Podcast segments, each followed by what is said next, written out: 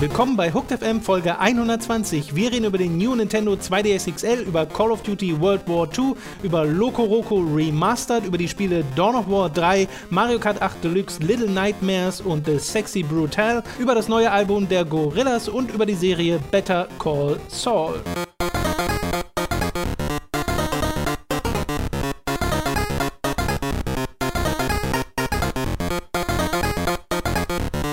Erneut der Hinweis an alle, die sich in den nächsten Minuten gleich wundern werden und diesen Podcast vielleicht zu, zum allerersten Mal eingeschaltet haben. Erstmal, erstmal hallo, ich bin Tom und Robin sitzt hier neben mir. Von dem habt ihr gerade dieses wunderbare Formel-1-Geräusch gehört, denn darum geht es jetzt gleich. Aber danach geht es um Videospiele, also nicht wundern.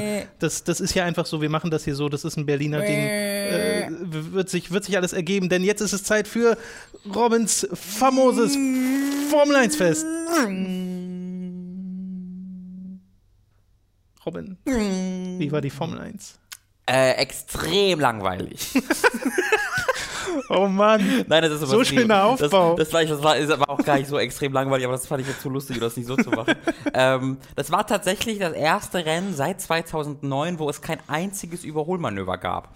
Äh, Im ganzen Rennen, also bis auf die ersten. So, gibt es? Bis auf den Start. Es gab, die starten ja und dann ja, ja, ja. natürlich, aber danach gab es kein einziges Überholmanöver mehr.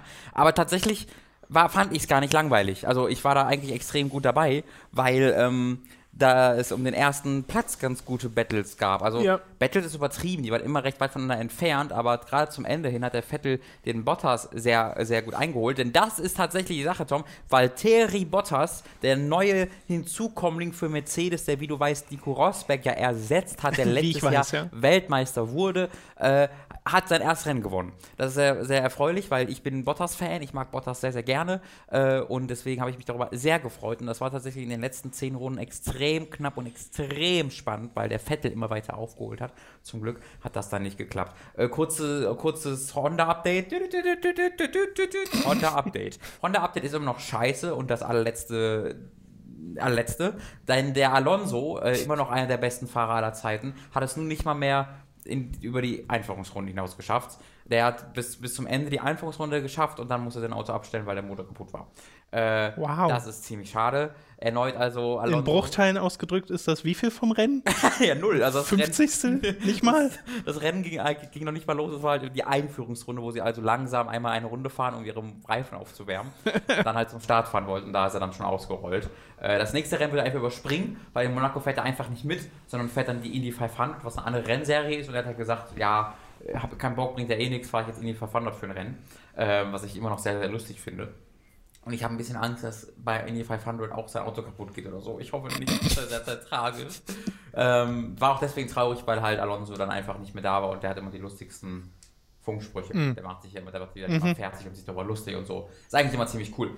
Äh, jedenfalls äh, war es dann ein relativ straightes Rennen. Ich habe einfach genossen, Formel 1 zu gucken. Es war einfach toll, aber es ist jetzt nicht super viel Spektakuläres passiert. Es gab ein Highlight vom Kimi Räikkönen, dem anderen Finn im Feld neben Valtteri Bottas. Der ist nämlich in der Box gefahren und ist rausgekommen und dann meinte der so, Why am I behind Bottas? What happened? What's this? Und dann meinte der, äh, der Ingenieur so, um, Bottas is the leading car, he has been leading the race all, the time, all this time. und, dann so, oh, oh, und, hatte, und dann Raikön so als Antwort in sich hineingemult, oh, I thought this Das war so lustig, weil Raikön ist halt immer derjenige, der so an nichts teilnimmt und der immer ohne Emotionszug daneben steht. Ja. Und das war halt so geil, das wirkte halt so, als ob er nebenbei noch irgendwie ein PC-Spiel gespielt hätte, während er da fährt. Und dann irgendwo, warum ist der vor mir? Ach, die ganze Zeit schon, okay. das war sehr, sehr lustig.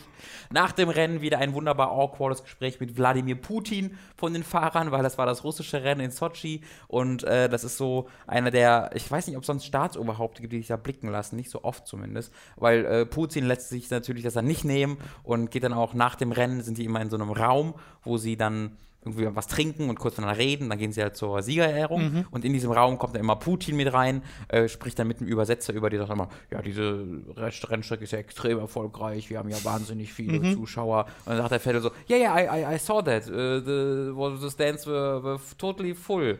Ja, wir sind ja, also das muss man ja sagen, sonst überall ist es ja weniger erfolgreich bei uns in Russland, geht das ja richtig gut. Ja, ja, das habe ich gesehen, ja, mhm. und dann stehen sie noch so ein bisschen so rum und dann geht halt Putin irgendwann wieder weg und denkst so, oh, ist das unangenehm. äh, auch da währenddessen Raikön hat einfach nur so daneben gestanden, nicht mal angeguckt, so ohne einen, ohne emotionalen Der wusste gar nicht, wer das ist. Ja, der wusste nicht, warum. der hat so eine Radio-Message, warum ist denn dieser Putin gerade vor mir, was soll denn das jetzt? Also das finde ich immer ganz, ganz furchtbar. Ich warte eigentlich immer darauf, dass irgendjemand so nicht mit ihm einfach sich von ihm abwendet oder irgendwie mhm. da protestiert, aber das, das dürfen sie natürlich nicht. Ähm, ja, das also das war das Rennen. Das war jetzt eigentlich eigentlich nicht so mega spektakulär, wie man von keinem einzigen Überholmann über sich vielleicht denken kann. Mhm. Aber ich hatte trotzdem meinen großen Spaß damit, einfach weil es Formel 1 war und weil halt Vettel am Ende sehr stark aufgeholt hat. Und es hätte sogar einen direkten Kampf gegeben. Er ist bis auf 0,5 Sekunden herangefahren in den letzten zwei Runden, aber dann mussten sie Massa überrunden und Massa hat den Bottas sehr schnell vorbeigelassen, aber war dem Vettel danach so ein bisschen im Weg. Äh, und da hat Massa einen sehr, sehr schönen Satz gesagt, weil Vettel ist jemand, der sehr, sehr viel meckert beim Überrunden. Immer, immer, immer, also wirklich immer. Es gab, es gab so ein Poster äh, mal, das, das, äh, da war äh, äh, Blue Flex are blue, Ferrari is red. Äh, oh, das hat nichts vergessen. Toll, Robin. Fuck! Shit! Ich, ich hatte es kurz im Kopf, habe ich wieder vergessen. Es war halt ein Reim, dass Vettel immer meckert darüber, wenn er nicht vorbeigelassen wird. Äh, stumm gelaufen. Und dann gab es halt, äh, ne, so, ähm, Vettel hat ihm den Mittelfinger gezeigt auf der Strecke und sich dann auch so darüber beklagt, im, auf, im, übers Radio. Und danach gab es dann ein Interview mit Massa, wo sie meinten, und dann hat ja auch Vettel sich über sich beklagt, was sagst du dazu? Und Massa meinte so, wirklich? Vettel hat sich über mich beklagt? Das macht er doch sonst nie. Und dann ist er gegangen. Nicht so gut. das ist ziemlich lustig. Das soll es gewesen sein für heute. Dann äh, war es das mit Robins famosem Formel 1 Fest. Es ist noch erwähnenswert, dass beim Qualifying das erste Mal seit 2008 Ferrari erster und zweiter, als erster und zweiter gestartet ist. Okay. Es war kein Mercedes in der ersten oder zweiten Platz, was äh, ein Wunder ist. Und dann das, haben sie trotzdem gewonnen. Das war der Anhang zu Robins famosem Formel 1 Fest. Jo. Und wir kommen zu den News, zu den Spiele-News und fangen an mit einer Konsolen-Neuankündigung, was aufgeregner klingt, als es ist, denn es geht äh, einfach nur um eine Iteration, nämlich um den New Nintendo 2DS XL. So. Mhm.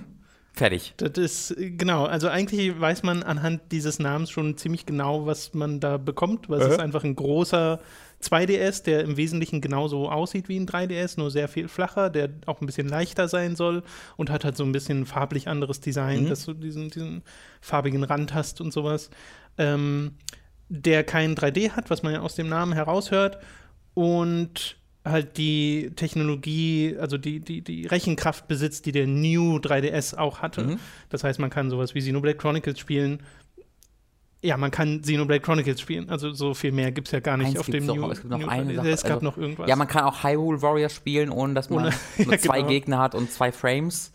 Genau. Aber ansonsten gab es da relativ wenig, glaube ich. Das ist halt so das, äh, das Äquivalent zum New 3DS XL in einer preisgünstigeren Variante. Genau. Weil ich glaube, der New 3DS XL kostet noch 190 Euro oder mhm. sowas. Mhm. Und das hier, einen Europreis habe ich jetzt auf die Schnelle tatsächlich noch nicht gefunden. 150 Dollar ist der Preis dort, deswegen gehe ich mal davon aus, 150 Euro ja, oder 140 Euro äh, halte ich dafür realistisch. Und äh, da also es gibt ja ohnehin gerade wenig Grund, keinen 3DS zu haben. Mhm. Und es gibt schon gute Möglichkeiten. Also einen normalen 2DS kriegst du für 100 Euro. Ja. Und damit eröffnet man sich eine Spielebibliothek, die inzwischen so großartig ist, dass man da, weil, sie ja auch DS-Spiele beinhalten, ja. Ne? also die normalen DS-Spiele, dass es da wenig Gründe gibt, keinen zu haben. Und der New 2DS XL ist jetzt auch optisch äh, auf einer Ebene, wo ich sage, dass das, das stelle ich mir gerne hin oder das benutze ich gerne, ja, weil ich finde den 2DS ja nicht so, nope. also das sieht einfach nicht gut aus. Nope. Äh, kann ich total verstehen, dass das manche Leute trotzdem sich holen, weil es halt einfach sehr günstig ist. Mhm.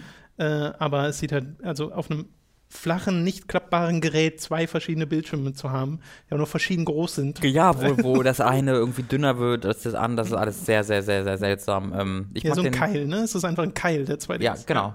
Ich mag den 2DS auch, also den New 2DS XL auch sehr gern vom Design her. Ich finde, das sieht sehr, sehr schön aus. Ähm, ich denke darüber nach, den zu holen, wenn ich meinen 3DS nochmal wegbekomme, weil ich den einfach Achso, das stimmt. Mag. Du wolltest ja deinen, weil der zu groß war oder was war? Ja, weil der mir ein bisschen zu groß. Die Frage ist halt, ob 2DS XL jetzt genauso groß ist wie 3DS XL. Ich glaube schon, er wird halt leichter sein. Ja, das wird auch flacher. richtig. Hm, interesting, interesting. Musst du vielleicht mal irgendwie, wenn der rauskommt, in den Elektromarkt gehen und da gibt es ja meist Ausstellungsstücke, ja, ja. dann kann man mal gucken, wie sich das Ding tatsächlich anfühlt. Yep. Viel mehr gibt es dazu auch nicht. Finde ich aber interessant. Also, Nintendo geht ja sehr dieser Linie nach, die sie angekündigt haben, nämlich, dass der 3DS weiter unterstützt wird. Yes. Und das wird, denke ich mal, auch tatsächlich noch ein Jahr so gehen, weil es wäre auch eigentlich dumm, es nicht zu machen, mhm. weil der, die Installbase ist so hoch und da gibt es halt noch viel zu holen. Äh, und es ist immer noch ein, ein gutes Ding, sich einen 3DS äh, zu holen, weil auf der Switch kannst du ja, hast du ja diese Rückwärtskompatibilität nicht. Und mhm. ich würde auch behaupten, dass sie nicht so schnell kommen wird. Weil selbst wenn Nintendo die Virtual Console nachbringt und so, ähm, die Vergangenheit hat da gezeigt, dass es immer sehr langsam vorangeht mit diesem Aufbau dieser Bibliothek. Mhm. Und ich würde mal damit rechnen, dass das hier nicht anders sein wird. Äh, vor allen Dingen ist es ja auch so, dass einfach bei dem 3DS hast du halt eine Install-Base von, weiß ich nicht, 50, 60 Millionen. Ich weiß nicht genau, wie oft er sich verkauft hat. Aber mehrere Dutzend Millionen äh, Leute besitzen halt einen 3DS und dafür Spiele zu entwickeln ähm, ist halt erstmal eine andere, eine andere Sache als für eine Nintendo Switch, die jetzt, weiß ich nicht, zwei Millionen, drei Millionen Leute besitzen. Ja, ja, ähm, klar. Das ist einfach von der Install-Base halt ein ganz anderes Ding. Deswegen, den Wechsel wird es irgendwann geben, klar, aber den, damit werden sie sich, ich glaube, sogar eher zwei, drei Jahre wahrscheinlich Zeit lassen. Äh, bis sie den 3DS absägen, meinst du? Ja, genau. Ja, nur was ich mir vorstellen könnte und was ich mir tatsächlich auch wünschen würde, was mir nochmal klar wurde, als ich jetzt den, die Switch wieder habe, weil mhm. du hast mir äh, zum Wochenende hin wieder mitgebracht, mhm. äh, damit ich Mario Kart spielen konnte, dazu kommen wir gleich noch. Und wie gut mir diese Konsole gefällt und wie gerne ich einfach schon normale 3DS-Spiele hier drauf hätte. Mhm. Also ein Animal Crossing New Leaf einfach in hochskaliert, würde ich sofort hier drauf spielen wollen. Aber äh, das wäre halt noch so ein Ding, was mir einfallen würde, dass man einfach Sachen, die für den 3DS kommen, auch auf der Switch. Das wird halt, das, genau, da muss halt echt daran gearbeitet werden, weil das ist ja so mein New 3DS XL-Ding gewesen. Der Bildschirm war schon zu groß für die Spiele, deswegen die sahen schon zu schlecht darauf aus. Klar. Ähm, nee, deswegen, deswegen, meine ich ja hochskaliert. Es, genau. Ich glaube, ein Animal Crossing zum Beispiel, um äh, da zu bleiben, wenn du das einfach nur von der Auflösung hochskalierst mhm. und einfach nur Kantenglättung dazu packst, mhm. also das machst, was ein Emulator im Wesentlichen mit GameCube oder ja. PlayStation-Spielen macht auf einem PC, äh, dann sehe das schon deutlich besser aus. Dann ja, auf jeden Fall. Viel mehr müsste, viel mehr würde ich zumindest gar nicht erwarten oder wollen von so einem direkten Port eines 3DS-Spiels. Ich glaube, die eher die Herausforderung ist, diese zwei Bildschirmnummer äh, ja anders zu regeln, mhm. weil du den zweiten Bildschirm halt nicht hast und dann halt eine Map anders einzubauen oder sowas, weil bei ganz vielen DS-Spielen ist es ja nun mal einfach eine Map oder ja. irgendein Interface-Element. Ähm, ja, fände ich aber auch cool, wenn es in die Richtung gehen würde, aber schauen wir mal. Call of Duty haben wir ja bereits in der letzten Woche, ich glaube, es war die letzte Woche drüber geredet, äh, über Call of Duty World War II. Da gab es jetzt einen Trailer und diverse Informationen zu dem Spiel, wobei da jetzt nicht Sachen dabei waren, die ich als so mega relevant und Incoming. wichtig. On the ground. deine, deine, ja, sehr gut. Wir haben ein bisschen Soundkulisse.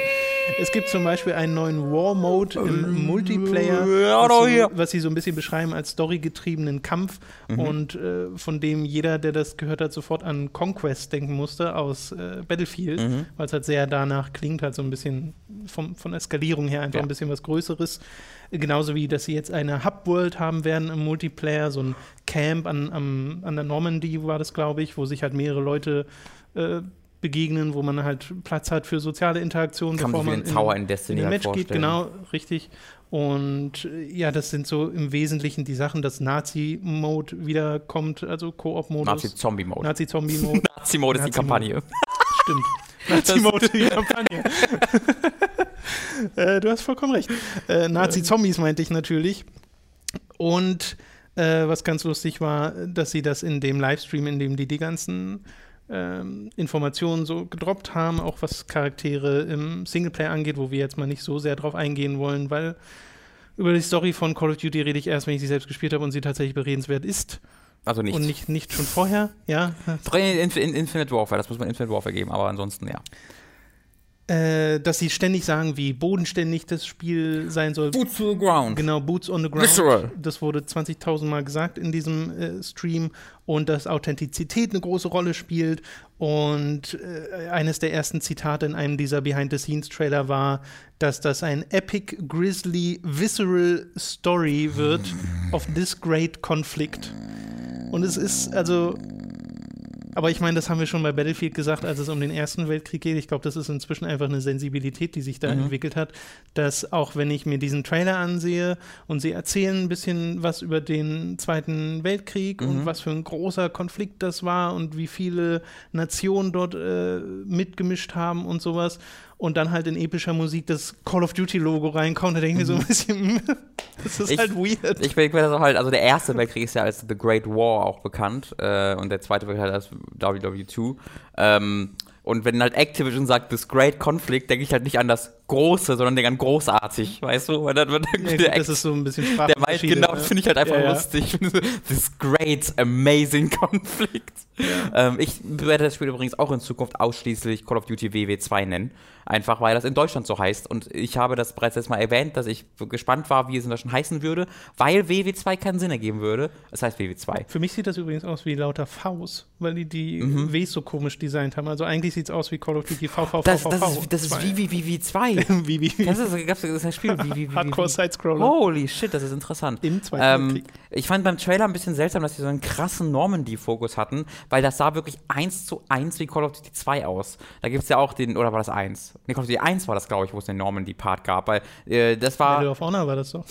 genau, gab es auch, aber ich weiß noch, beim, ich glaube, es war das erste Call of Duty, das auch die Normandy hatte, was dann ähm, sein, den ja. Unterschied zum Medal of Honor damals so klar gemacht hat, weil du halt nicht alleine gekämpft hast, sondern eine uns ganz vielen ja, Leuten ja. und das war halt unfassbar krass. Man hat sich dann ne, von dieser Deckung zu Deckung, das weiß ich noch ganz genau. Und das sah halt so ähnlich aus, weil natürlich sah es ähnlich aus, dass sie folgen ja einfach den historischen Ereignissen. Ähm, aber das ist doch bestimmt Absicht, dass sie, also weil die Normandie-Landung ist ja nun mal ein sehr berühmtes Ding. Das ikonisch, die ikonischste Szene des Zweiten Weltkriegs. Man könnte es tatsächlich fast so nennen, aber äh, das man das im Kopf hat, weil man an Soldat James Ryan denkt, weil mhm. man an Call of Duty denkt und du dann direkt diesen optischen, äh, die, diesen optischen Vergleich machen kannst, weil es sieht ja großartig aus in ja. dem Trailer rein äh, technisch. Ja, es ist halt, oh, ich war halt sehr gelangweilt davor. Das ist also, ich dachte, ich dachte, es würde mir besser gefallen, weil ich auch so dachte, ja, Zweiter Weltkrieg eigentlich nochmal ganz cool. Wir haben ja auch vor irgendwie einem halb, dreiviertel Jahr oder einem Jahr oder sowas bei bei Time to 3 mal Call of Duty 2 gespielt, du hast es ja nie gespielt. Ja, und das stimmt. hat mir auch wieder super gut gefallen. Mhm. Ich fand auch interessant, sie hatten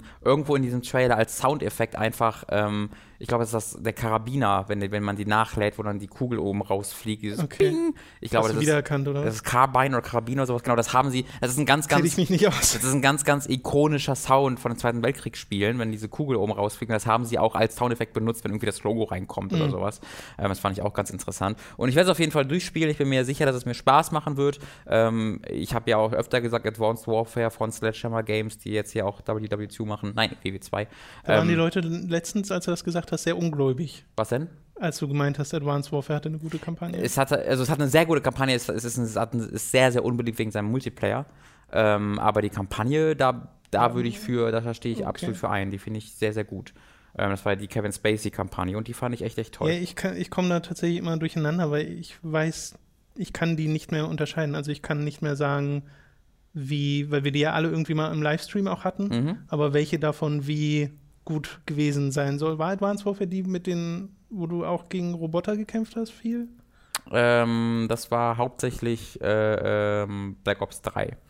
Äh, das okay, war das. Dann wird also, das die, die du nicht gut fandest. Bei, ne, Black Ops 3 ist einfach wirklich eine desaströse Kampagne. Also das ist wirklich was, wenn, wenn, wenn ich an eine schlechte Kampagne denke, dann denke ich halt an Black Ops 3, wo du okay. eine Kampfarena nach der anderen hast und keinerlei. Also das war einfach echt schlecht. Das, das, war, so, das war so schlecht. Aber Advanced Warfare war halt im schlechtesten Fall laut und sinnlos und boom. Aber halt nicht schlecht, weil das hatte wahnsinnig viele unterschiedliche Settings und äh, okay. ähm, Momente, coole, coole, coole optische Abwechslung. Ähm, das war halt, das fand ich halt echt cool. Ja. Äh, also Black Ops, Black Ops 1, Advanced Warfare, Infinity War, Infinite Warfare, das sind alles so Dinge, die ich, die ich hm. alle ganz gut fand. Nur Black Ops 3 okay. war halt so richtig scheiße. Ja, meine Reaktion auf Call of Duty World War 2 ist so ein bisschen ähnlich wie die bei Battlefield 1, dass ich mir halt denke, ich, ich weiß so ziemlich genau, was da auf mich zukommt. Mhm. Äh, und ich weiß nicht so recht, beziehungsweise ich weiß, dass ich sehr wenig Lust darauf haben werde. Ähm, ich hätte halt so gerne mal so ein Spiel durchaus in dem Szenario, dass sich diese Authentizität ja tatsächlich auf die Fahne schreibt mhm. und dann aber sie auch bringt mhm. und mal so eine richtig dramatische Geschichte erzählt. Ja. Weil ich meine, sowas wie der Soldat James Ryan wird immer wieder Also daran denkt man nun mal immer wieder. Aber diese Geschichte gibt es ja im Videospielbereich nee. einfach nicht wirklich, außer vielleicht ansatzweise oder in anderer Form, wo das Thema tatsächlich mal ernsthaft aufbereitet wird, in Valiant Hearts mhm. oder sowas. Aber halt nicht in einem Call of Duty. Und ich meine, da haben sie auch kein Interesse dran, haben wir uns neulich schon mal drunter, drüber unterhalten. Äh, ist ja ein bisschen müßig. Ich denke mal, die meisten Leute, auch die meisten von euch, die Call of Duty mögen, die suchen danach eh nicht. Also da reicht es ja, wenn es eine ne große, gut inszenierte Kampagne ist und ein bisschen Abwechslungsreichtum drinsteckt, weil das tut diesen Spielen einfach gut. Ähm, und der Multiplayer halt bringt. Genau, ich wundere mich ehrlich gesagt immer noch, dass es noch, dass sie immer noch nicht den Multiplayer-Modus separat anbieten, aber das machen sie natürlich einfach, weil sie 60 Euro für das ganze Paket verlangen können. Ähm, weil einfach so viele Leute haben, einfach ist diese Kampagne sowas von scheißegal. Ähm, ja, so viele Leute spielen ja. die einfach nicht. Ähm, was ja jeder für sich entscheiden muss, was ich ein bisschen hoffe. Ich habe eine Hoffnung, nämlich, dass sie die, den Nazi-Zombie-Mode mal überarbeiten. Weil diese Zombie-Modi, die mag ich immer vom Prinzip her, aber die sind ja so sich selbst in den Arsch gekrochen über die Jahre, dass die ja so unfassbar komplex?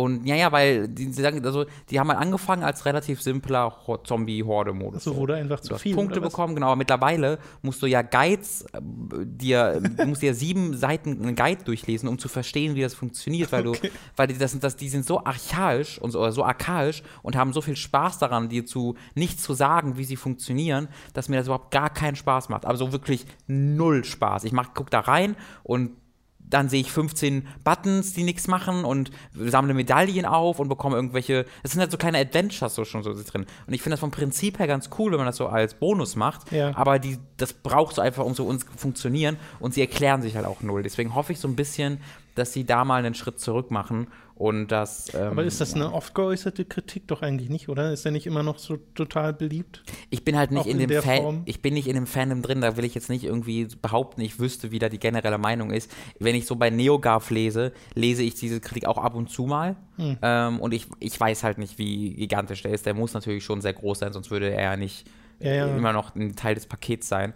Ähm, was natürlich, was ja auch echt mal nochmal erwähnenswert ist, wie unglaublich viel Spiel du da bekommst bei Call of Duty. Das halt sind halt drei so krass große Spiele. Also dieser Zombie-Modus könnte ein eigenes kleines 20, ja. 30 Euro Spiel sein. Das hatten wir doch neulich auch wieder irgendwie, also was heißt neulich, bestimmt schon wieder ein Jahr her, die Diskussion, dass man preis-leistungstechnisch sich echt eigentlich nicht beschweren kann bei Absolut dem, was man nicht. bekommt, wenn man Call of Duty holt. Absolut nicht. Vor Weil der da drei Jahre Entwicklungszeit inzwischen drinsteckt, ne? Yep, ja, genau, drei Jahre. Sie haben ja jetzt auch ähm, in der Ankündigung, und ich glaube, da gab es auch Unverständnis, weil es nicht jeder verstanden hat, ich habe es auch nicht ganz verstanden, dass die haben eine Koop-Kampagne auch angekündigt.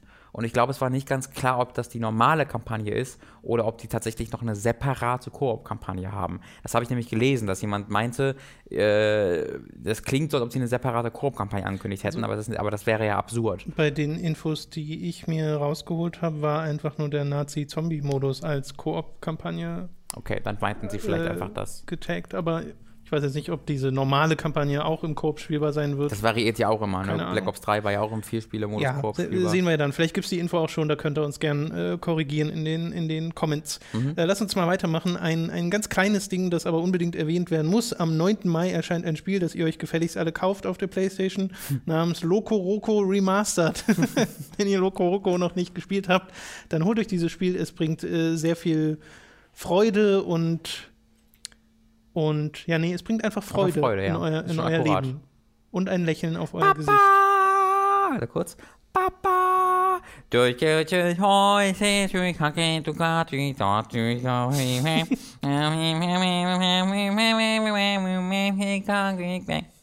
So, jetzt habt ihr gute Laune. Das ist tatsächlich sehr akkurat. Dankeschön. Muss ich im Post ein bisschen hochpitchen. dann ist das einfach genau das, was im, was im Spiel vorkommt. Das war toll, super, super toll. Ja. In dieser kleinen Werbepause weisen wir euch erneut auf unseren Audible Affiliate Link hin, denn über audible.de/slash hooked könnt ihr euch ein kostenloses Probeabo bei Audible holen und bekommt so den ersten Monat und damit auch das erste Hörbuch umsonst. Das könnte zum Beispiel Console Wars sein, ein Buch über den damaligen Konsolenkrieg zwischen Nintendo und Sega, das wir euch nur ans Herz legen können. Also audible.de/slash hooked für euer kostenloses Probeabo. Wir reden über die Spiele, die wir letzte Woche gespielt haben und da gibt es äh, in dieser Woche diverse Ersteindrücke, weil ich glaube, wir haben keins dieser Spiele wirklich intensiv gespielt. Nee. Äh, ich beginne mal, weil wir das vorhin schon erwähnt haben, mit Mario Kart 8 Deluxe auf der Nintendo Switch. Äh, das habe ich ein bisschen gespielt und habe das ja, also habe ja das Ursprungsspiel schon zu Release ausführlich gezockt und damals auch bei Giga getestet und da gab es ja verschiedene DLCs in den äh, Folgemonaten und Jahren. Die sind jetzt hier mit drin in dieser Deluxe-Edition. Und was ebenfalls neu ist, ist der Battle Mode, den man ja aus vorherigen Mario Karts kennt, in dem man sich Ballons abschießt, mhm. wobei sie hier noch ein paar Modifikationen dazu haben. Also verschiedene Battle-Modi gibt es mhm. sozusagen ähm, mit neuen Arenen. Das ist das, was neu ist in Deluxe, tatsächlich neu. Mhm. Äh, und wie gesagt, halt die DLCs und die DLCs sind großartig äh, von Mario Kart ja. 8. Da haben sie wirklich vier neue Cups gemacht, also viermal vier neue Strecken hinzugefügt im Nachhinein. Und da sind ein paar dabei, die ich so cool finde. Einmal natürlich die Animal Crossing Strecke, weil Animal Crossing an und für sich ist schon super, aber dass sie sich das so zu Herzen genommen haben, wir machen jetzt eine Animal Crossing Strecke, also machen wir es auch richtig. Also gibt es halt diese Strecke in vier Varianten für die vier Jahreszeiten, mhm. äh, die sich immer noch mal so ein bisschen also optisch extrem verändern. Mhm. Äh, und das ist halt super sympathisch, auch dass du so Details dann da drin hast, dass die Siegesmusik, wenn du auf der Animal Crossing Strecke gewinnst, ist nicht die Standard-Siegesmusik wie bei den meisten anderen äh, ähm, Strecken, sondern hier die Musik, die kommt, wenn du im Café sitzt in Animal Crossing. Mhm. Das ist so ein ganz entspannender äh, kleiner Track. Äh, und für solche Details liebe ich es halt einfach. Oder die F-Zero-Strecke ist auch super. Weißt du, welche Strecke es nicht gibt? Das Welche ist Präsidents für dich keine Lokoroko-Strecke. Da würde ich mir eher hoffen, dass es vielleicht demnächst ein PlayStation ja, All-Stars genau. Kart Royale gibt, ähm, wo man dann irgendwie, weiß ich nicht, mit Reiten und dem DMC. Reiten durch Lokoroko. Durch Loco, das, das wäre doch auch was, oder? das, dass Sony das noch nicht gemacht hat, ist eigentlich komisch, ne? Naja, haben sie ja. Äh, Mod Nation Racers und Little Big Planet Kart Racing war beides so ja, ähm, ja, aber ich meine, so diesen All-Star-Gedanken. Ach so. Äh, naja, ich finde, man hat ja durch Battles, Battle Royale All-Star gemerkt, irgendwie so richtig genug Leute habt ihr nicht. Dann gibt es halt ein bisschen zu viele Third-Party-Sachen, die nicht wirklich was mit Sony zu tun haben. Mm, das Klar, also das stimmt schon. Nintendo hat da definitiv den Maskottchen-Vorteil. Ja. Aber wer Battle, äh, wer PlayStation All-Stars Battle Royale ein besseres Spiel gewesen, wäre das, glaube ich, egal. Äh, Dann wäre es trotzdem Fall, mega ja. cool, mit genau. so den, den äh, Twisted Metal Mann rumzu. Wo, wo PlayStation auch noch, äh, äh, Nintendo auch noch einen Vorteil hat, die können halt so diese Maskottchen immer so neue dazu machen, einfach weil halt in kleiner, dann hast du Baby Mario oder sowas. Du kannst jetzt schwierig einen Baby Kratos so richtig gut designen, weißt du? Das ist halt, da, da ist einfach ein größeres Problem ja, auf ja. Sony-Seite. Baby reiten. Ja, man, ja, ja, ja. Also die haben sehr viel mehr Anwendungsmöglichkeiten, genau. die äh, Maskottchen von Nintendo. Und äh, das nutzen sie hier auch. Du hast ja auch die, diese neue Zelda-Strecke in den DLCs mit drin gehabt. Mhm. Also, falls ihr die DLCs zum Beispiel nicht gespielt habt auf der Wii U-Version, dann lohnt sich das auf jeden Fall. Mhm. Falls ihr diese allerdings schon hattet, dann würdet ihr das ja quasi nur holen, zum einen, um das Switch-Upgrade zu haben, weil es halt optisch äh, sich so ein bisschen verbessert. Ja. Das merkst du aber nicht wirklich. Also das ist nur etwas, was man im direkten Vergleich, glaube ich, merken würde. Lief nicht das Original auch schon komplett flüssig mit 60 im Ja, ja, aber da, nicht in äh, Full HD, sondern nee. in 27 ah, okay. Und sowas verändert sich jetzt okay. hier halt. Das habe ich selbst aber auch noch nicht wirklich festgestellt. Mhm. Ich habe die meiste Zeit auch auf dem, im Handheld-Modus gespielt mhm. und sowas. Ähm, oder genau halt, damit du es für unterwegs hast das, das kann ein Grund sein. Oder halt den Battle Mode. Und den Battle Mode habe ich bisher halt leider noch nicht im Multiplayer wirklich ausprobiert, mhm. sondern nur mal im Singleplayer mir die verschiedenen Sachen angeguckt, wo es halt das ganz Klassische gibt, dass du mit ein paar Leuten auf einer Map bist und dir gegenseitig die Ballons abschießt über irgendwie drei Minuten lang oder so. Oder dass es sowas gibt wie so, ein, so eine Art Capture the Flag, da ist so ein Shiny, also ein, so einer dieser Sterne aus mhm. Super Mario Sunshine und den hat halt ein Spieler und der muss dann abgeschossen werden und dann kann der nächste Spieler den bekommen und wer diesen Stern die meiste Zeit im ja. Besitz hatte, der gewinnt halt die Runde oder es gibt so Modifikationen wie, dass du immer noch das Klassische hast mit dem äh, Ballons abschießen, dass Punkte gezählt werden, aber alle Gegenstände sind Bob-Oms. Mhm. So, und dann wird es halt ein totales Chaos. Okay, cool. ja, diesen, diesen, das ist, glaube ich, äh, VIP-Modus äh, gibt es das, äh, diesen ersten, den du gerade beschrieben hast. Kenne ich aus Forza äh, Horizon, wenn man halt so, wo das den Gegner rammen muss und dann musst du. Ja, ja, ja. Das ist da auch mal eine Mods Gaudi. Mords Gaudi ist ein schönes Wort. Was ich auch mag, sind dort diese Battle Mode Strecken. Zum einen gibt es eine, die ist äh, direkt aus dem SNES-Ding entlehnt Oh. und umgesetzt. Gibt's die- cool gibt's ist. irgend so eine scheiß Eisstrecke? Gab es eine Eisstrecke? Ich glaube nicht. In SNS schon. War da eine Eisstrecke? Das weiß ich gerade gar Okay. nicht hundertprozentig. Äh, was es auf jeden Fall noch dort gibt, ist eine Splatoon-Strecke, Mhm. denn äh, die ganze Splatoon-Nummer kam ja nach den DLCs. Das heißt, es gibt leider keine normale Splatoon-Strecke Mhm. in einem der Cups, aber im Battle-Mode gibt es halt eine Splatoon-Arena und das ist so ziemlich einfach eine der Arenen aus, Oh. aus dem Hauptspiel. Also cool. erkennt man extrem Und wieder. die Charaktere, die wurden hinzugefügt, ne? Genau, die gibt es jetzt auch noch in den Splatoon Girl und Boy. Mhm. Squid, Heißen die Squid so? Boy, Also Squid Boy, Squid Girl. Ich glaube so. Ist ja auch egal. Squirrel. Äh, was man, also über Mario Kart muss man an und für sich gar nicht mehr so viel sagen, weil ist ganz gut, ne? das ist einfach ein richtig, richtig großartiges Spiel, was meine Beschwerden damals im Test waren, die wurden inzwischen halt größtenteils beseitigt, denn ich hatte das Gefühl, es ist äh, es gibt, nachdem man die Cups gefahren hat, nicht mehr wirklich viel zu tun, Mhm. weil es gab noch so einen Time-Trial-Modus, der war jetzt nicht so spaßig. Und äh, der fehlende Battle-Mode hat schon wehgetan, weil das gehört für mich einfach mit zu Mario Kart dazu, dass man eben nicht nur die normalen Strecken gegeneinander fährt, sondern eben auch diese Abwechslung hat durch den Battle-Mode und den gibt es jetzt halt. Den werden wir vielleicht irgendwann mal im, im äh, Multiplayer-Stream Mhm. mal äh, spielen. Äh, der würde sich da super für eignen. Ja, ich habe, es gibt noch so ein anderes Rennspiel-DLC, der sich wunderbar damit in Kombination eignen würde. Ja, du meinst, oder willst du es überhaupt sagen? Ja, klar, das ist, war, also, das wurde angekündigt, aber können wir mal kurz erwähnen, es wurde nämlich der zweite DLC für Forza Horizon 3 einfach Hot Wheels Ja. äh, angekündigt, wo halt Hot Wheels in Forza Horizon 3 hinzugefügt wird und das sieht spektakulär dumm und großartig aus. ja, stimmt, können wir eigentlich mal so einen Multiplayer-Rennstream machen.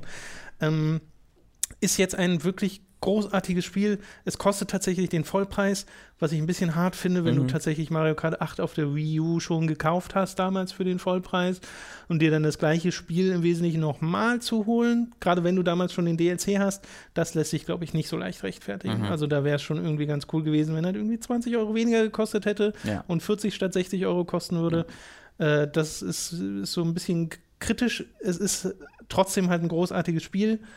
Deswegen, falls ihr Mario Kart noch gar nicht gespielt habt und eine, eine Switch besitzt, da führt eigentlich überhaupt kein Weg drumherum. Also es gibt keinen Mhm. Grund, nicht Mario Kart 8 mal in seinem Leben gespielt zu haben Ja. inzwischen.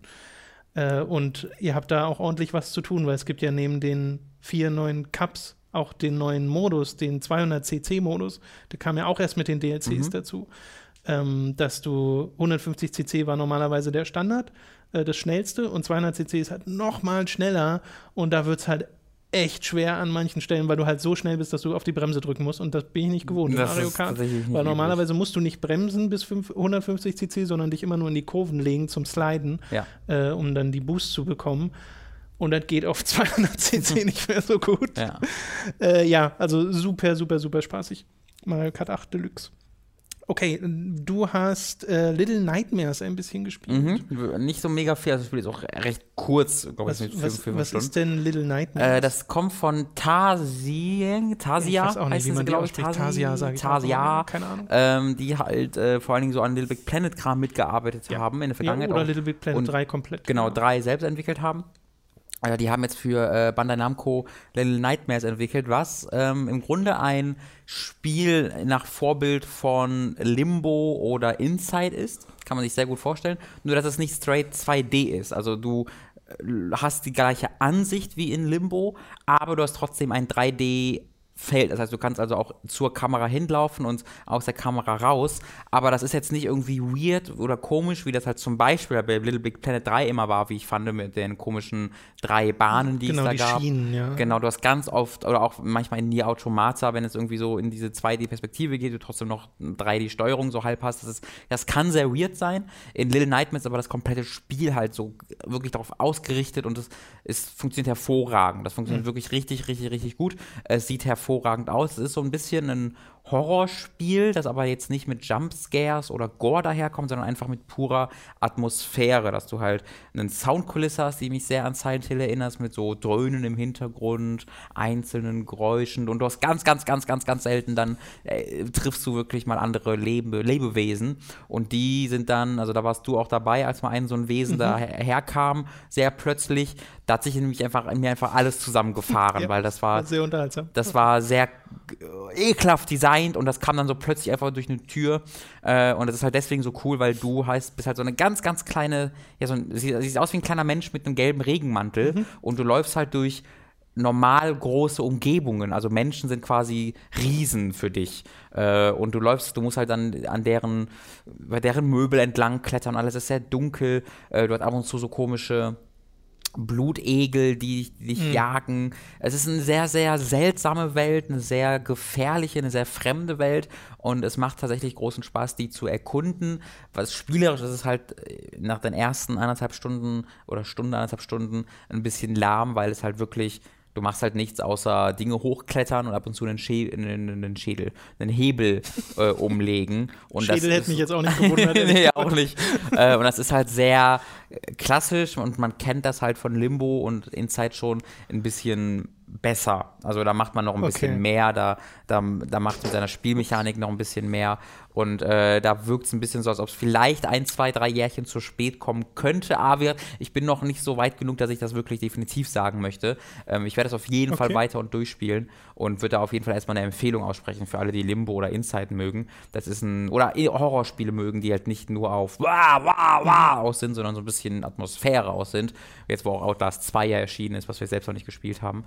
Ähm, würde ich mal eine vorsichtige Empfehlung für aussprechen. Ja, also das bisschen, was ich gesehen habe, als ich dir über die Schulter geguckt habe, hat mir auch sehr gut gefallen. Allein schon aus einer Atmosphäre und aus einer optischen mhm. Sicht, weil das einfach toll aussieht. Ja, auch toll animiert ist an, an, vielen Stellen und die Lichteffekte sind einfach gut. Es weil es halt sehr, sehr äh, harter Schattenwurf ist, ne? Mhm. Dass du, dass wenn Schatten irgendwo hinfällt, das auch wirklich schwarz ist oder ja. so. Es wirkt auch sehr polished. Also auch da erinnert es eher an Inside und äh, Limbo, dass es halt sehr fertig wirkt und ähm, die Animationen, wie, wie, du sagst, sind sehr toll. Äh, das macht schon sehr Spaß, da die Welt zu erkunden. Mhm. Dann lass doch direkt mal mit was ähnlich Kleinem weitermachen, nämlich das Sexy Brutal. Mhm. Ein Spiel, äh, das ich auch nur ganz kurz angespielt habe, vielleicht eine Dreiviertelstunde oder sowas tatsächlich nur. Äh, trotzdem direkt Redebedarf habe, weil das ist so komisch. Ja. Ich weiß nicht, hast du viel gespielt von dem Ding? Ich habe die zwei, also es gibt so ein Pärchen, was du dann retten musst, die habe ich noch gerettet. Okay, die habe ich auch gerettet. Dann sind ja. wir wahrscheinlich ungefähr, okay. ungefähr gleich weit. Äh, wobei, wie lange man dafür braucht, zum Beispiel, kann schon krass variieren, mhm. je nachdem, wie viel man von dem Haus erkundet. Äh, ihr müsst euch vor, stellt euch so eine ISO-Perspektive von äh, puppenhausartigen Räumen vor, die miteinander verbunden sind äh, in 3D. Das ist so die Perspektive, die man hier hat. Und wenn man den Namen hört, das Sexy Brutal, da denkt man erstmal an gar What nichts. An so ein Konami Pachinko. Äh, es ist im Wesentlichen ein Casino-Hotel. Das heißt The Sexy Brutal mhm. und in dem ist man unterwegs. Genau. Äh, und man ist ein bestimmter Charakter, der zum Auftrag bekommt, die Gäste in diesem Hotel zu retten, denn die werden alle dort ermordet von den Angestellten.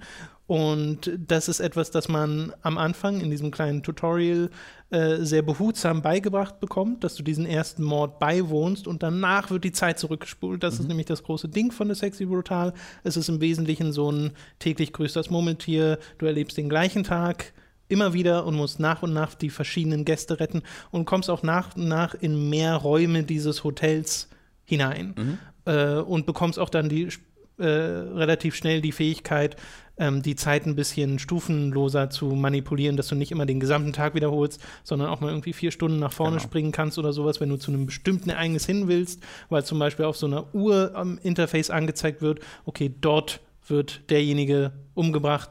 Und das ist etwas äh, sehr Eigenes, weil im Wesentlichen erkundest du dieses Haus mhm. und ich dachte erst, es ist ein Stealth-Spiel. Das ist aber nicht wirklich, nee. weil du gehst zwar von Tür zu Tür und kannst so durch diese Türen durchspähen und kriegst dann so einen Sichtkegel, den du kontrollieren mhm. kannst, um zu schauen, was im nächsten Raum ist, ob da schon jemand ist, weil du darfst nicht im gleichen Raum mit jemand anderem sein. Aber es äh, ist jetzt nicht so, dass die dich sehen oder sowas, sondern es fängt einfach an, so ein rotes Wabern oder so ein roter Nebel fängt einfach an. Und ich weiß noch ehrlich gesagt überhaupt nicht, was passiert, wenn man den auslaufen lässt. Nee. Aber äh, man kann halt einfach wieder zurückgehen. also deren, man muss genau, also deren, die tragen halt alle Masken und die Maske genau. beginnt quasi zu dir hinzufliegen. Genau, genau. Aber ich weiß, wie gesagt, ehrlich, ich habe das noch nicht auslaufen ja, lassen. Wahrscheinlich, wo der Tag noch starten. Genau, ich schätze auch mal, dass irgendwas mit der Zeit dann passiert. Ja. Äh, aber es ist jetzt nicht so, dass du in Gefahr bist zu sterben oder sowas, sondern es wird halt mal zurückgespult, genauso wie wenn du den äh, Mord nicht verhinderst mhm. und das Ende des Tages erreicht ist, wird einfach der gesamte Tag zurückgespult. Die Items, die du aufgesammelt hast, sind wieder an den Stellen, wo sie waren mhm. und äh, du fängst halt von vorne an. Aber deine Karte, die sich nach und nach updatet, je nachdem, äh, wie viele Räume du besucht hast, die bleibt geupdatet. Ja. Und die Informationen, die du sammelst, wenn du zum Beispiel einen Code für irgendeinen irgendein Panel, irgendeine Aktivierung, eine Kamera oder sonst irgendwas mhm. findest, die behältst du auch, weil das weiß dein Charakter ja dann. Äh, nur halt die Gegenstände gehen zurück. Äh, und das hat mir sofort sehr viel Spaß gemacht. Ich fand das sofort sehr faszinierend, weil das auch ein sehr eigener Stil ist. Ja. Ich finde die Musik großartig, ja. ist so ein, so ein ähm, Big Band Orchester, was da schon fast im Hintergrund spielt und das ist sehr treibend. Äh, das, das mag ich total gern. Und es hat mich, äh, und diesen Vergleich habe ich bei Cool Ghost, war glaube ich, zum ersten Mal gehört und den fand ich sehr treffend. Äh, da meinten sie nämlich, das ist wie ein Mix aus Gregory Horror Show, was ein Spiel ist, was kein Schwein mehr kennt. Das haben wir damals bei Tab 3 gespielt. Genau, das haben wir, aber das kam nie, nie veröffentlicht, nie, weil genau. wir das nur eine halbe Stunde gespielt haben. Genau, das war, äh, das ist so ein ganz obskures PlayStation 2 Spiel. Äh, wo man auch in einem Hotel oder sowas mhm. unterwegs ist mit ganz komischen Figuren mhm. Äh, und Ghost Trick. Weil in Ghost Trick hast du auch diese Ebene der Zeitmanipulation mhm. äh, und die Tatsache, dass du den Mord von bestimmten äh, Charakteren verhindern musst. Und diese Charaktere lernst du in Ghost Trick wie in The Sexy Brutal auch kennen durch die Ereignisse, denen du erst beiwohnst, bevor du sie überhaupt manipulierst, weil ja. du äh, hörst halt ihren Dialogen zu und sowas. Du kannst nämlich auch lauschen einfach nur an Türen oder sowas. Mhm. Äh, und das ist super interessant. Was ist, für ein komisches Spiel. Es ist super interessant. Es ist ein bisschen glitchy. Also, das ab und zu durch Türen durchzugehen, dann hakt er so ein bisschen an Wänden fest oder es, man drückt einfach eine Taste und man denkt, der hat die jetzt nicht registriert, aber eigentlich schon. Es dauert nur eine Sekunde länger, als man eigentlich denkt. Es ja. wirkt so ein bisschen unsauber. Ja, gut, dass in das Gameplay. Das wäre auch noch was gewesen, was äh, mir aufgefallen ist. Das mhm. äh, hat auch Performance-Probleme bei mir, weil. Aber das war bei mir kein Problem. Äh, ich oft, wenn ich in einen neuen Raum reingehe, der erstmal heftig ruckelt, bis oh, okay. dieser Raum auf PC, muss da ist. Genau, wir spielen es auf dem PC. Gibt es das woanders? Äh, ich glaube, es gibt es auf Konsolen auch, aber das will ich jetzt nicht sicher okay. sagen. Also ähm, das, das ist bei mir tatsächlich zum Glück kein Problem. Äh, genau, also das habe ich leider. Und sonst habe ich in modernen Spielen eigentlich selten bis gar keine ja, Probleme ja. mit Performance. Deswegen keine Ahnung, wie, wie das zustande kommt. Ähm, ist halt einfach weil der Raum halt komplett reingeladen wird, wenn man einmal entweder mhm. durch spät durch ein äh, Guckloch von der Tür oder komplett reingeht und dieses, was du meintest, wenn man drückt und nicht so richtig weiß, ob das jetzt genommen wurde, das hatte ich auch schon. Ja. Äh, also da hat es tatsächlich so ein paar kleinere.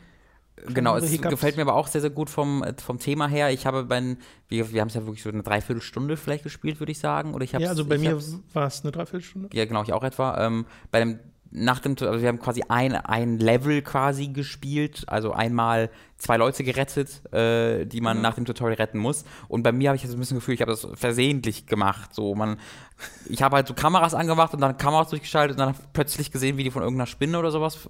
Aber ich habe, das war jetzt keine Absicht von mir. Ja. Weißt du, das war so ein Versehen. Und dann habe ich die halt gerettet und dachte mir so, ich habe nicht ganz verstanden, wie ich das jetzt gemacht habe, aber okay. Ähm, das fand ich ein bisschen schade, dass das so passiert ist, aber ich glaube, das kann halt einfach auch passieren, wenn man äh, mehrere Möglichkeiten hat. Aber da werde ich, hoffe ich, dass ich da auch in Zukunft nochmal näher reingucken kann, weil das hat auch sehr positive äh, Steam-Reviews, sehr positive äh, professionelle Reviews ähm, und das kam so ein bisschen überraschend. Da habe ich jetzt nicht groß mit gerechnet. Nicht auch nicht. Ich habe das gestern auch so, ich habe das, also ich spiele das ja über dein äh, Steam Family mhm. Sharing im Wesentlichen und dachte so, ja, komm, äh, jetzt sagt halt jeder, das, das soll toll sein, also spielst du mal rein. Aber ich hatte vorher halt überhaupt keine Vorstellung davon, was das für ein Spiel ist. Mhm. Weil ich kannte zwar die Screenshots und so, aber selbst dann das erkennst du ja nicht nee, wirklich, wirklich, Wie, wie man das spielt. Ja, von dem Namen auch wesentlich Sexy Brutal ist Genau, so das Sexy Brutal ist dann auch noch so ein Name. Und ihr müsst euch, also wenn man es auf ein Genre runterbrechen würde, ist es ein Point-and-Click-Adventure ja. am ehesten. Ja. Nur, dass du halt aus so einer ISO-Perspektive pointest und klickst. Aber das macht man halt. Also so bewegt man seinen Charakter durch Point and Click. Ach, spielst du auch mit Maustastatur? Ja, ja. Weil das wollte ich auch mal kritisieren, weil ich habe es auch mit Controller gespielt und das finde ich sehr dynamisch und es ergibt Sinn. Da spielst du halt direkt. Aber diese Maus- und Tastatursteuerung fand ich sehr hakelig, vor allen Dingen, weil halt da wieder das Problem ist, dass die Y-Taste genutzt wird und die auf Z liegt am deutschen, so, äh, ja, äh, deutscher Version, was halt sehr unkomfortabel ist. Okay. Ich fand da die die Konsolensteuerung deutlich komfortabler tatsächlich. Ja, vielleicht probiere ich die auch nochmal aus, aber ich hatte jetzt kein Problem mit der Maussteuerung. Okay. Also mir ist jetzt da nichts, nichts groß aufgefallen. Äh, aber ja, dann dachte ich mir, probier's es mal aus und war dann direkt so, oh, oh, oh. Mhm. Gefällt mir doch echt ganz gut. Also einen sehr positiven Ersteindruck hinterlassen, das Spiel.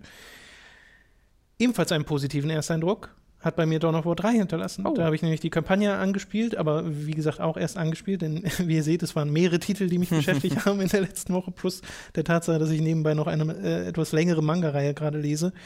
Dawn of War 3 habe ich die Kampagne nur angespielt, noch Ach nicht so, den Multiplayer. Das war der Manga. Den Dawn of War Manga. Ja. Äh, bei Dawn of War 3 habe ich die Kampagne angespielt. Inquisitor Sam. Lach nicht, es gibt's vielleicht. Ja, hundertprozentig gibt's das. so viel wie die Warhammer die Warhammer Hentai rumgegeben wird. äh, in Dawn of War 3 habe ich die Kampagne angespielt, das heißt, die ersten drei Missionen habe ich gezockt und das sind ähm, tatsächlich direkt die, ersten, also die drei Rassen, die man spielt. Mhm. Weil die Kampagne ist eigenartig strukturiert, nämlich so, dass du nicht dich entscheidest für eine der Rassen, okay. also die Orks, die Menschen und die Eldar, und die Eldar sind halt Space Elfen ähm, sondern du nach und nach die spielst, also immer abwechselnd, ohne die Wahl zu haben, was ich schon mal ganz interessant ja, finde. Ganz cool eigentlich. Ähm, hat auf jeden Fall dafür gesorgt, dass diese ersten drei Missionen sehr direkt sehr abwechslungsreich mhm. sind, weil ich ja erstmal alle drei Rassen quasi lernen muss. Ja. Äh, und die unterscheiden sich auch äh, ziemlich stark. Erstmal muss man aber dazu sagen, dass Dawn of War 3 sich wieder eher spielt wie ein klassisches Echtzeitstrategiespiel. Das heißt, du baust eine Basis auf, aus der du Einheiten holst. Es gibt Gebäude, mit denen du Angriffskraft und Verteidigung der Einheiten verbesserst mhm. durch äh, Ressourcen. Und du holst dir halt Armeen, die in Squads unterteilt sind. Da ähnelt es wieder dem, was Dawn of War vorher gemacht hat. Also, dass du nicht eine, eine einzelne Einheit hast wie in einem Warcraft ja. oder sowas, äh, sondern eine Einheit sind halt irgendwie fünf, sechs Leute direkt. Und ähm, die sterben dir nach und nach quasi weg, wenn die angegriffen wird und die kannst du dann einzeln wieder dazu holen, wenn ah, du die an, exakt ein, Dawn 1, ne? an ein Gebäude holst. Oder? Dawn of War 1 habe ich halt original nicht gespielt und Dawn of War 2 auch nur ein ganz klein bisschen. Bin ich ganz sicher. Ähm, und du hast halt ein, immer Heldeneinheiten, die dann äh, Skills haben. Mhm. Und äh, die gab es ja in Dawn of War 2 auch. Und äh, die erinnern mich aber immer eher an sowas wie Warcraft. Mhm. Äh, weil die Dynamik hier eine sehr ähnliche ist, dass du halt auch mit Tab wechselst zwischen den Einheiten, die du gerade ja. in deiner Gruppe hast und die verschiedenen Fähigkeiten der Einheiten dann immer abwechselnd benutzt. Äh, und das macht mir sofort Spaß. Äh, das ist zwar sehr klassisch und weg von dem, was Dawn of War 2 war, was sich ja sehr so gespielt hat wie Company of Heroes mit dem ganzen Deckungssystem und sowas. Da bin ich nie so richtig reingekommen, weder in Company of Heroes noch in Dawn of War 2 und seine Add-ons.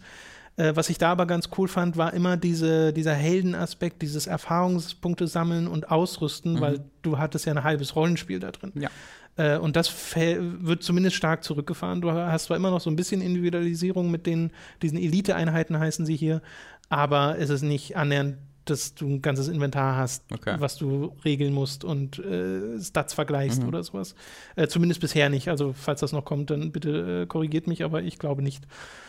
Und ich mag die Unterschiede der Rassen ganz gerne, dass du sowas hast wie äh, die Orks, die ihre Wag-Towers äh, aufbauen, die dann ihre Orks aufhypen, wenn die in der Nähe sind. Mhm. Was äh, auch, also das macht dann einfach sehr viel Krach und du hörst diese Schreien der Orks, das ist ganz lustig.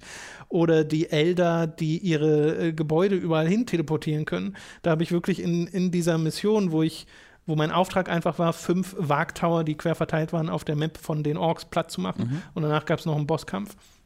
Und ich habe einfach meine ganze Basis immer hinterhergeholt okay. zu den neuen Ressourcenpunkten, äh, was irgendwie total lustig war. Also so äh, habe ich in den RTS auch noch nicht gespielt. Erinnert mich zwar ein bisschen äh, an manche Mechaniken aus äh, StarCraft, ja, wo ja zum Beispiel die Terraner ihre Gebäude aber nur sehr langsam mhm. bewegen können.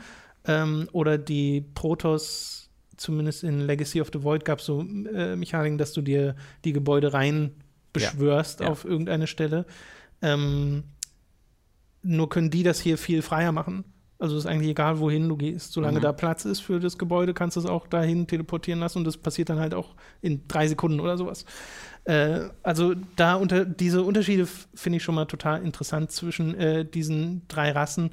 Äh, und mir macht es halt Spaß, mit den Helden zu spielen, weil die halt auch ordentlich mächtig sind, dass du dann irgendwie den ähm, den, die Elder-Heldin hast, die hat so einen Speer. Mhm. Das Speer schmeißt du an eine Stelle und dann hat sie zwei zusätzliche Fähigkeiten. Eins ist so eine Art Explosion, die einfach Schaden macht und eins ist so eine äh, Art Stasis-Fähigkeit. Und diese Fähigkeit wird halt dort ausgelöst, wo das Speer ist. Das heißt, entweder an deiner Person, wenn ja. du es gerade bei dir hast, oder an der Stelle, wo du es hinschmeißt. und das ist und du so, ziehst es selber, wo es Genau, genau, okay. du ziehst es selber. Und das ist sofort eine schöne Dynamik, die da mhm. entsteht, äh, was aber auch schon dazu geführt hat, dass ich manchmal vergesse, wo mein Speer war. und ich meine, es gibt eine Taste, womit sie es zurückholt, aber okay. da muss man halt einfach dran denken. Äh, ja, macht mir das einfach. super cool an. Macht mir einfach Spaß. Ist, wie gesagt, sehr klassische Strategiekost. Äh, an den Bewertungen auf Steam merkt man, dass das bei Fans überhaupt nicht gut ankommt, dieses Spiel, was auch an den MOBA-Mechaniken im Multiplayer zu liegen scheint. Aber da habe ich mich noch überhaupt nicht mit befasst. Mhm. Äh, deswegen kann ich euch da gar nichts zu sagen. Nur, dass mir halt die Singleplayer-Kampagne in diesen ersten drei Missionen sofort Spaß gemacht hat. Äh, auch da ist natürlich die Frage, wie sieht es mit der Abwechslung aus, wenn es so äh, im weiteren Verlauf dieser Kampagne und funktioniert dieses tatsächliche Wechseln zwischen den Rassen auch durchgehend? Äh, das weiß ich nämlich auch nicht, weil du musst dich ja ständig umgewöhnen. Ja. Äh, das ist was sehr Ungewöhnliches, finde ich. Sind, glaube ich, insgesamt 17 Missionen oder sowas. Okay. Also in Halo Wars wäre ich jetzt schon zur Hälfte durch. Das, das scheint hier nicht so zu sein, was ja. ich ganz beruhigend finde, ja. weil die Missionen an und für sich auch ein bisschen länger dauern. Mhm. Ähm, ja, Mag ich sehr gern, bisher. Als jemand, der Dawn of War 1 sehr gerne mochte, ähm, freue ich mich auch darauf, das mal zu spielen. Mhm. Okay, dann gibt es noch ein Spiel, glaube ich. Oder? Nee, wir sicher. sind durch. Ja, okay. Wir sind durch mit den Spielen und kommen zu den äh, Serien oder dem Album, über das der Herr Schweiger reden möchte. Oh. Denn es gibt so eine kleine Band, ich weiß nicht, ob ihr sie kennt, äh, die haben ein neues Al Album rausgebracht und ich glaube, Robin, du fandest sie ganz okay. Ich bin, ich, ich bin mal über Gorillas gestolpert und dachte mir, die haben, können ein bisschen Support brauchen, deswegen gebe ich denen das mal, obwohl ich es eigentlich nicht so gut finde. Aber hey, du bist ja, bist kann, ja kann man mal machen. Äh, ich liebe die Gorillas. Gorillas sind das beste Medienprodukt seit der Erfindung der Menschheit. äh, und Demon Days ist einfach das, also wer Demon Days nicht mag, das Album, der kann, der kann mich einfach mal. Da muss ich hart sein. Da muss ich einfach definitiv sagen, du bist auf einer Stufe wie äh, random schlechte Person. Ich kann die tatsächlich nicht zuordnen, weil ich habe bei Gorillaz nie die Alben gehört, sondern immer mhm. nur einzelne Songs. Äh, ich mache natürlich übrigens Witze. Ich äh, werde mich nicht über euch urteilen aufgrund eures Musikgeschmacks. Ein bisschen äh, wird er das schon, also ein bisschen, sind wir mal ehrlich. Nur ein ganz kleines bisschen. ähm, nein, tue ich, nein, das tue ich wirklich nicht. Äh, Demon Days war äh, Feel Good Inc., El Manana, ah, okay. äh, Kids with Guns, okay, okay. Ähm, ja, halt dann, von 2007 ja, ja, äh, oder 5, 2005 glaube ich. und das ist für mich einfach das beste Medium-Produkt ever. Das liebe ich über alles. Plastic Beach. Bei, bei Plastic Beach war es dann so, äh, das kam 2010, wenn ich mich recht erinnere. Und das habe ich so durchgehört, dachte mir so, hm. Hm. Mhm. Hm. Dann habe ich es nochmal gehört, dann habe ich so, hm. Und mittlerweile liebe ich dieses Album über alles. Mittlerweile sehe ich das absolutes Meisterwerk an. Äh, und das ist so ein bisschen, wenn du dich mit Gorillas-Fans unterhältst oder Reviews zuguckst, ist das halt immer so das, was du über Gorillas hörst. Beim ersten Mal anhören ist es so, hm, hm, hm, und aber je öfter du es dann hörst, weil das so alles so eigenartig ist und so eigen und sich so deinen Erwartungen widersetzt, musst du erst mit deinen Erwartungen hinwegkommen. Ja, dass du ja. nicht das bekommst, was du erwartet hast, sondern was Neues bekommst. Und sobald du dich dem öffnen kannst, kannst du plötzlich dann die Qualität dieser, dieser Songs wertschätzen. Was äh, ich da auch als etwas Außenstehender sofort immer raushöre, ist einfach, dass es eben keine klare Linie gibt bei Gorillas. Mhm, dass genau. du eben nicht sagen kannst, äh, irgendwie fünf Sekunden hörst und sofort weißt, was es ist, weil sie halt sich oft ich weiß nicht, ob man neu erfinden sagen will, aber weil sie oft halt in andere Richtungen gehen und eben nicht das Gleiche immer yeah. wieder machen. Weil ich weiß noch, ich habe Gorillas zum ersten Mal entdeckt und fand sie dort sofort super mit Clint Eastwood. Klar. Und äh, dem dem Video auch dazu. Und mhm. ich habe bei mir zu Hause tatsächlich die Maxi-CD von mhm. Äh, Gorillas Clint Eastwood, wo auf der CD dieses Video drauf liegt. Ja, cool. Also man kann es auch in den PC einlegen, kann sich dieses Video angucken. Auf dem PC ich, ein Musikvideo gucken? Ja, Wie geht das oh, denn? In so einem alten Codec äh, und 480p oder was das war. Ja. Äh, aber das fand ich halt super cool, einfach auch diesen Style, weil ich diesen, diesen Cartoon-Stil total mochte mhm. von diesen Figuren. Und dann habe ich halt relativ kurz danach sowas wie, wie heißt es, 2000? 2001. 2001, mhm. genau. Äh, mitbekommen und später halt auch viel Good Inc. und sowas. Aber oh halt also beim ersten Album bin ich ein bisschen unwissend, muss ich sagen. Das war einfach, war ich noch ein bisschen zu jung, deswegen äh, mhm. nagel mich nicht darauf fest, 2000. Ich bin mir nicht ganz sicher. Ich habe auch nur irgendwas mit 2000 ja. im Kopf. Ja. Irgendwas mit Schuhschein singt sie, sing, sing, singt ah, sie da. ah, und das, das war immer so, und das habe ich früher halt nie gerafft, die Texte, die sie. Ja, ist auch heute noch schwierig, Tom. Ja, okay. Hat sich also nicht so viel getan. Äh, das hat sich, also das hat sich schon ein bisschen was getan, weil halt du hast sehr, sehr viel Rap-Einfluss. Worauf ich einfach nur hinaus wollte, ja. ich habe sie nie komplett so verfolgt, mhm. was ich komisch finde, weil ich immer alles mochte, was mhm. ich von ihnen einzeln gehört habe, aber irgendwie nie so, aber gut, das liegt vielleicht auch daran, dass ich generell niemand war, der sich groß Musikalben geholt ja. hat oder sowas. Äh, ja, aber ich mag sie an und für sich auch sehr gerne. Eine, eine distanziertere Sympathie sozusagen. Okay, okay. ähm, bei mir ist es ein bisschen weniger distanziert. ja, ich weiß. äh, das war halt beim ersten Mal, Album, ich habe das Album nur einmal komplett durchgehört, deswegen, ich werde da, glaube ich, nochmal drüber reden, nächste, übernächste Woche, wenn ich das mal mehr gehört habe. Ich wollte nur einmal kurz sagen. Perspektive genau, ich habe das Album einmal komplett angehört und dachte mir so, okay, das kann cool sein, das kann cool sein, okay, okay, okay. Aber ich habe mir noch keine Meinung nachgebildet, weil ich so wusste, okay, das bringt es doch nichts zu sagen, der Song ist gut, der Song ist gut. Aber jetzt habe ich, äh, wer seitdem so einzelne Songs immer mal wieder gehört und da habe ich jetzt schon so ein paar Songs, wo ich merke so, oh, das kann, das, das kann was sein, was mich so Jahre noch begleitet.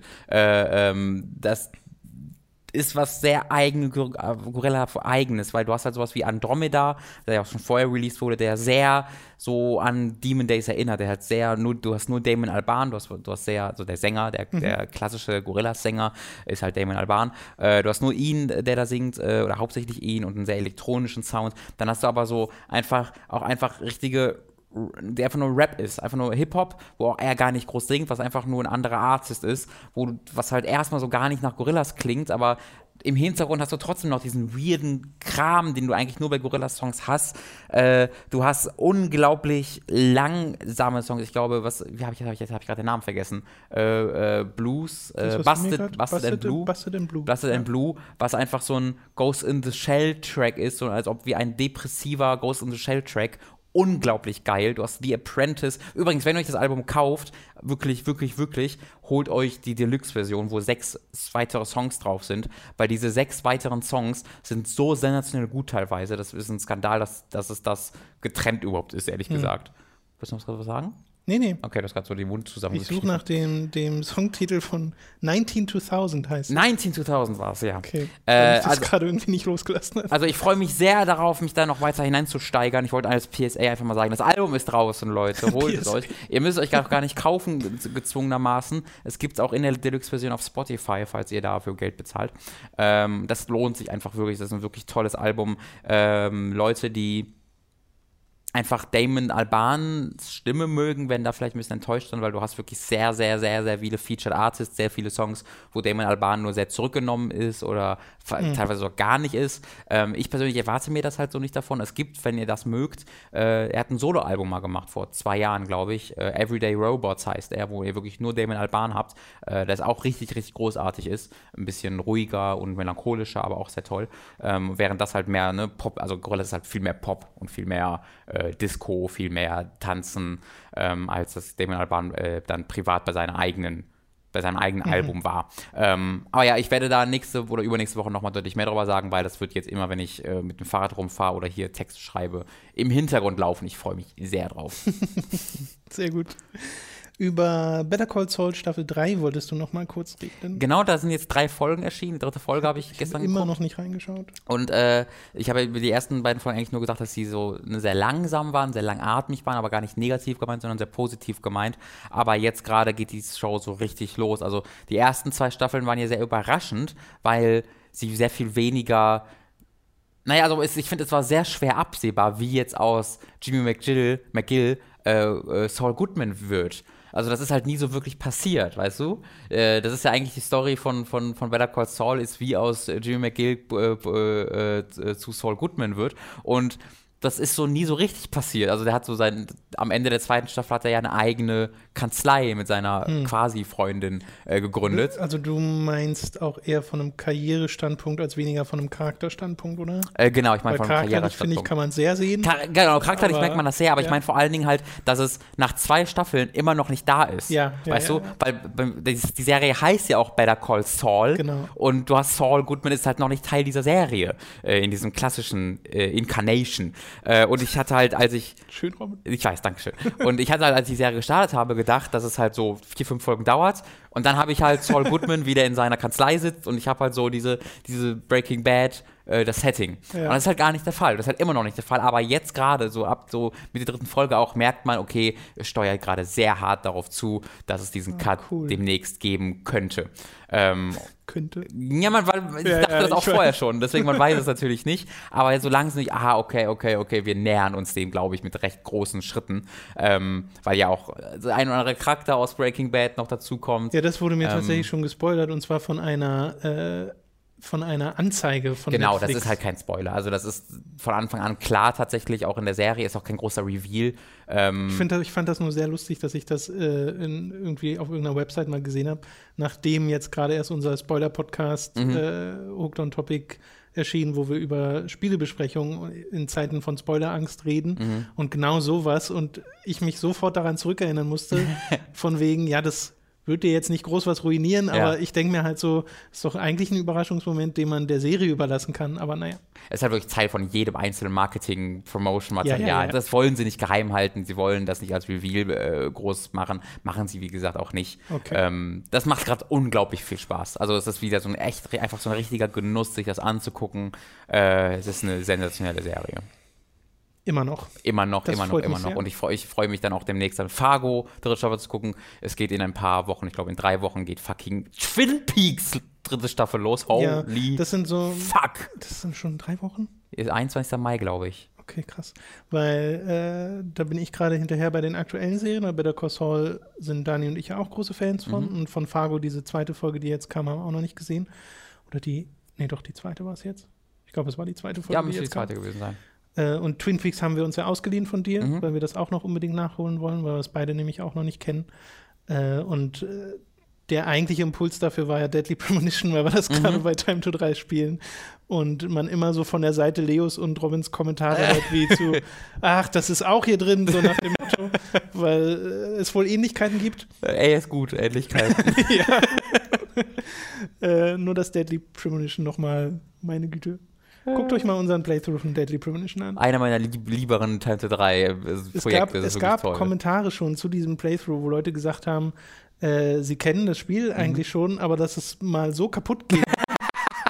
ja, ja, so kenne ich es ja auch noch nicht. Das ist mir auch neu. Ja, ich kenne es ja, auch äh, stark ruckelnd und hässlich, aber dass es einfach abstürzt, ist mir neu. Also das Spiel selbst sorgt bei uns für sehr viel Unterhaltungswert, mhm. aber auch das Spiel, wie es gerade nicht funktioniert, ja. äh, sorgt für Unterhaltungswert. Mal gucken, vielleicht Von, wechseln wir irgendwann zur 360-Version gezwungenermaßen mal schauen.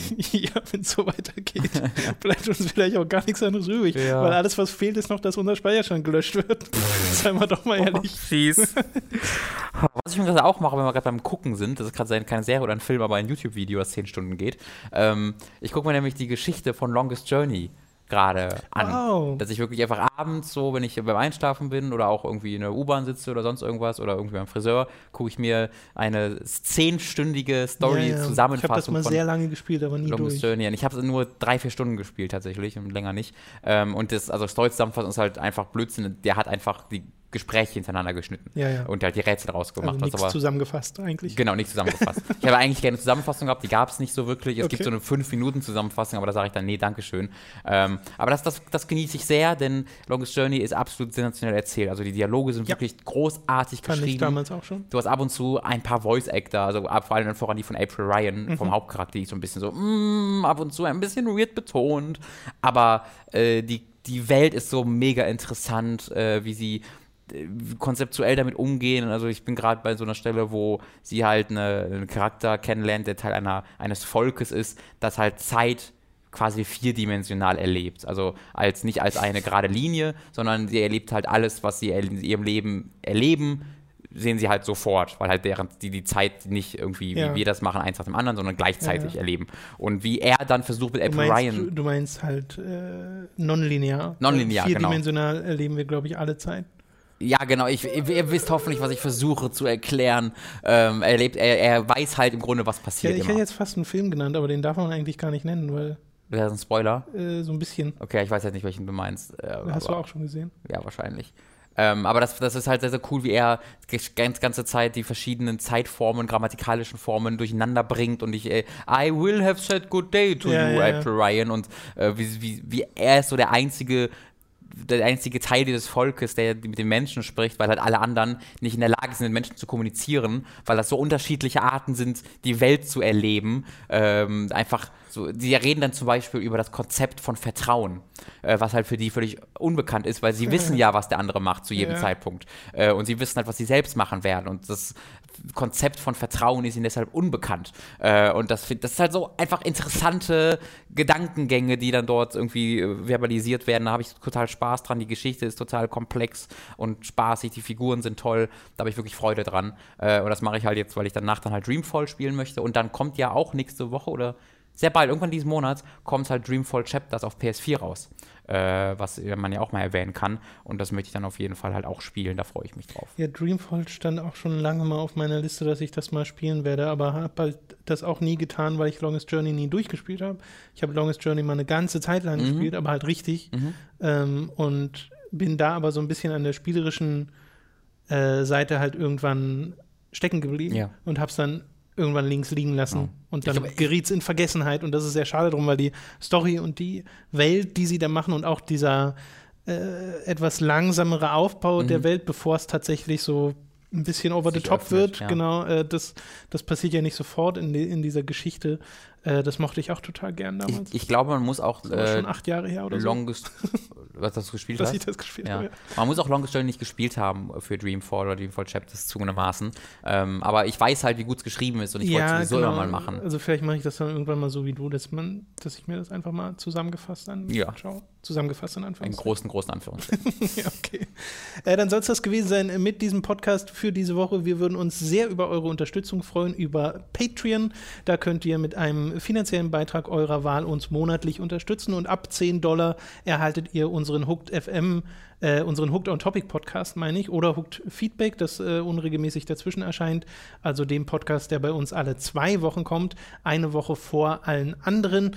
Äh, da würden wir uns sehr drüber freuen, natürlich, aber auch über jeden anderen Beitrag. Selbst wenn ihr nur einen Dollar geben könnt, das hilft schon. Wenn das irgendwie sich 100 Leute von euch entscheiden, ist das schon echt äh, wesentlicher Beitrag, der da äh, dazukommt auf unser, unserem Patreon-Konto. Yes. Und das macht das Ganze hier überhaupt erst möglich. Falls euch das wiederum nicht möglich ist, freuen wir uns auch, wenn ihr unsere Affiliate-Programme nutzt, sei es Amazon, sei es audible.de slash hooked mit einem Probeabo dort, denn auch davon haben wir etwas. Oder wenn ihr euer Amazon Prime-Konto mit eurem Twitch-Konto verbindet und uns bei Twitch abonniert oder uns einfach so bei Twitch abonniert, das geht auch, das kostet 5 Dollar äh, im Monat, da haben wir auch was von. Oder ihr geht einkaufen in unserem Get Shirts Shop, der ist verlinkt in der Beschreibung und auch auf unserer Homepage noch einmal auf der Unterstützt Hooked Seite. Dort gibt es verschiedene Motive vom Alvin von Rocket Beans designt unter anderem, aber auch äh, ein paar Community-Motive mhm. zum Beispiel, ähm, die man sich auf Tassen, auf Mauspads, auf Shirts und Pullover drucken lassen kann. Und auch da werft doch mal einen Blick rein, wenn ihr äh, Fans seid und euch ein bisschen mit Hooked schmücken wollt. Was man vielleicht auch nochmal erwähnen könnte, das sind jetzt alles äh, monetäre Sachen, was echt hilft auch, ist einfach, wenn ihr irgendwie auf Twitter äh, darüber mhm. schreibt. Es gibt ja immer mal wieder auch Umfragen gegenüber Podcasts. Das war tatsächlich, ich glaube, das war bei ähm, Crowdreporter oder Übermedien, nee, Übermedien war es, glaube ich, Übermedien äh, nicht Uber, sondern Übermedien, glaube ich war es, oder Crowdreport, ich bin mir nicht ganz sicher, wo halt eine Umfrage gemacht wurde von Podcasts und da sind wir tatsächlich irgendwie in den Top 20 gelandet, ohne dass wir da irgendwie mhm. äh, was dafür gemacht haben. Ich habe halt ganz viele Podcasts gesehen, die gesagt haben, ey, da wird gerade eine Umfrage, äh, wurde doch mal für uns dort. Ähm, haben wir nicht gemacht und trotzdem sind wir da irgendwie oben mit aufgetaucht, was ich super, super cool fand. Also sowas hilft auch einfach, wenn ihr auf Twitter irgendwie über, über Hooked, äh, Hooked Events, wenn ihr Freunde habt, die Videospiele mögen, vielleicht auch ein bisschen mehr in der Materie drin sind und äh, Interesse haben irgendwie an Sachen, die ein bisschen anders sind als klassische Reviews, obwohl es die natürlich auch ab und zu gibt. Ja. Ähm, oder nicht nur einfach darüber erzählen, sondern auch an Mangas oder Manga, ja genau, genau. Also einfach, dass ihr, dass, dass wir machen halt keine Werbung, ne? wir, wir machen nirgendwo Werbung. Das einzige, die einzige Art und Weise, wie wir wachsen, ist über Word of Mouth, ähm, weil wir ja auch nicht groß auf YouTube gefeatured werden oder bei mhm. iTunes mhm. oder sonst irgendwas. Das heißt, wenn ihr auf Twitter irgendwie über euren Freund von uns erzählt oder privat von uns erzählt auf Facebook, das hilft wirklich sehr, sehr, sehr, sehr doll und das ist auch sehr, das wissen wir sehr, sehr zu schätzen. Ja. Und ich freue mich übrigens auch immer, äh, weil es das in letzter Zeit und generell ja eigentlich immer mal wieder gibt, wenn Leute uns schreiben mit, hey, ich habe wegen euch jetzt Nia angefangen Total. oder Bayonetta ja. angefangen oder beendet gerade. Vielen mhm. Dank für den Tipp und sowas. Das ist einfach schön zu sehen, dass man so ein bisschen da äh, den, den Einfluss hat und euch äh, unterstützen kann bei solchen Kaufentscheidungen oder Spiel oder Manga oder sonst was für Entscheidungen und sieht, hey, ihr habt da dann auch Freude dran und das war quasi eine erfolgreiche ja, Empfehlung. Dafür machen wir das. Äh, genau, das ist einfach sehr schön zu sehen. Von daher an dieser Stelle einfach mal vielen Dank äh, an alle äh, treuen Zuschauer und an alle neuen Zuschauer, die vielleicht hier gerade dazu gekommen sind. Und Zuhörer. Äh, schaut euch doch mal ein bisschen um bei uns. Macht's Übrigens, und falls ihr diesen Podcast, also wahrscheinlich haben die meisten jetzt schon ausgemacht, aber falls ihr diesen Podcast über iTunes hört, wir haben auch einen YouTube-Kanal, wo ganz viel passiert. Es gibt echt viele Leute, die uns halt nur über Podcast kennen und die auch glauben, dass unser Projekt hauptsächlich ein Podcast-Projekt ist. Äh, Podcast ist ein ganz essentieller Bestandteil hiervon und wird auch immer bleiben. Aber wir haben auch richtig coole Videos auf YouTube da oder auf hookmagazin.de. Genau, die meiste Arbeit geht in diese Videos. Das kann man schon so sagen, ja. ja. Alles klar. Dann bis spätestens nächste Woche. Auf Wiedersehen. Tschüss. Tschüss.